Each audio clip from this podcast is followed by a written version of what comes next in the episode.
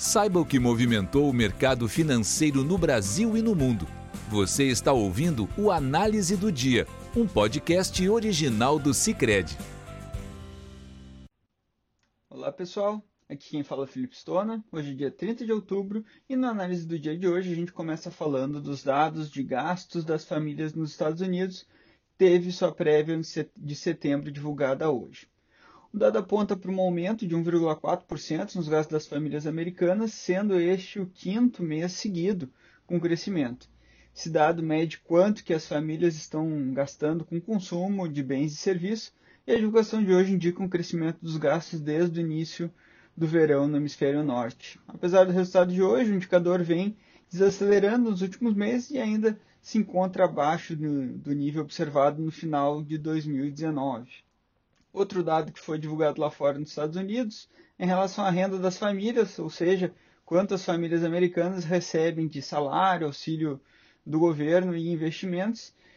E esse dado teve um aumento de 0,9%. Diferente do dado de gasto das famílias, o dado de renda vem tendo uma dinâmica mais errática e apresentou uma queda de 2,7% no mês de agosto, antes dessa alta de quase 1% em setembro.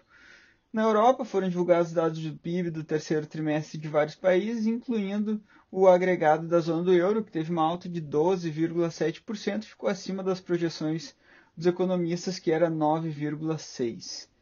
Também foi divulgado o PIB da Espanha, que foi um dos países mais atingidos pelo coronavírus na Europa, e o dado também surpreendeu as projeções, com um crescimento de 16,7%, diante de 13% projetado.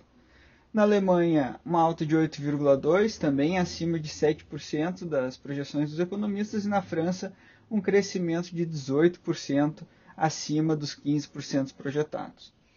Apesar dos bons resultados do terceiro trimestre, os países europeus ainda estão abaixo do patamar observado no mesmo período do ano passado. Se a gente for falar, por exemplo, da Alemanha, a Alemanha está ainda 4% abaixo do, do nível de 2019, do terceiro trimestre de 2019 a Espanha cerca de 8% e a França também algo em torno de 4% abaixo do patamar de 2019. Além disso, os países europeus agora começam a enfrentar as dificuldades de uma segunda onda de coronavírus e estão tendo que impor novas medidas de restrição, o que vai acabar impactando a retomada da atividade. Então, o quarto trimestre tende a não ter números muito bons na Europa.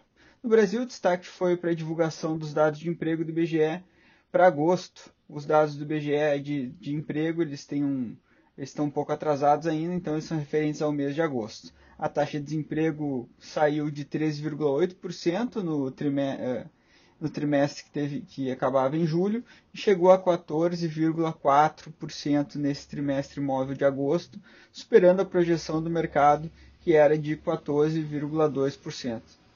Além disso, a massa de rendimentos real habitual caiu 2,2% em relação ao trimestre anterior e 5,7% em relação ao mesmo período de 2019.